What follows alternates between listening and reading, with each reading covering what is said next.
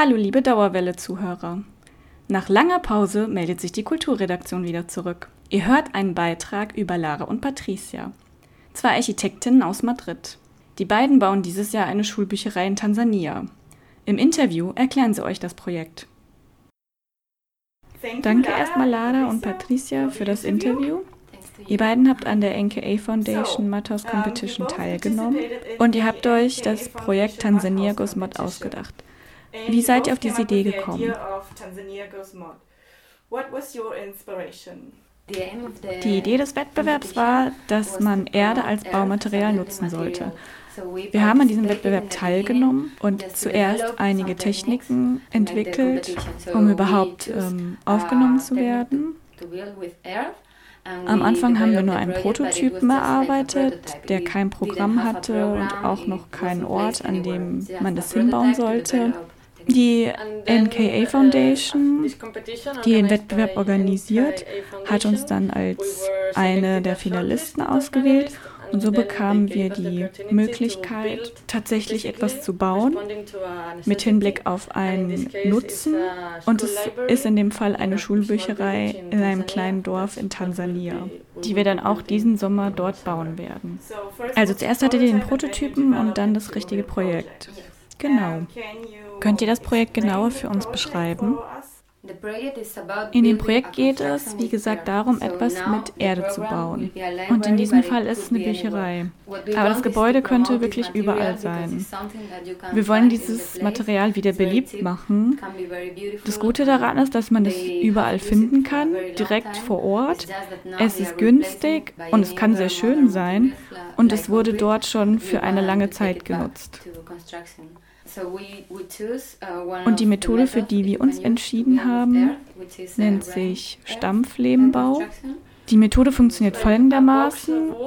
In eine Holzkonstruktion wird dann die Erde hineingeschüttet die dann sehr stark gepresst wird, bis sie sehr hart und kompakt ist. Dann lässt man sie trocknen und am Ende hat man eine fertige Wand, allerdings ohne Ziegelsteine. Das wäre wieder eine andere Methode, aber wir haben uns eben für diesen Stampflehmbau entschieden. Und so wird auch die Bücherei gebaut. Genau. Jeder kann bei eurem Projekt Tansania Gosmat mitwirken. Was muss ich wissen, wenn ich da teilnehmen will? Wir suchen motivierte Teilnehmer mit viel Energie, die auch Lust haben, in einem Team zu arbeiten. Wir suchen nicht speziell nach Architekten oder körperlich starken Menschen. Wir wollen wirklich nur ein nettes Team haben. Mm, es ist wirklich jeder willkommen. Wir verlangen, dass die Leute mindestens zwei Wochen bleiben, damit sie sich auch eingewöhnen, das Team verstehen und das Projekt. Aber ansonsten sind wir sehr flexibel mit der Zeit. Wir kennen ja die Leute nicht, die kommen, um uns zu helfen, aber wir wollen, dass alle, die kommen, auch ihre eigenen Ideen und Meinungen einbringen. Wir wissen, dass wir das Projekt jeden Tag neu entwickeln müssen und neu konzipieren müssen. Jeden Tag wird es eine neue Challenge geben. Deshalb wollen wir auch Leute, die uns im Team helfen und gleichberechtigt sind und nicht einfach nur Leute, die unseren Anweisungen folgen. Also uh.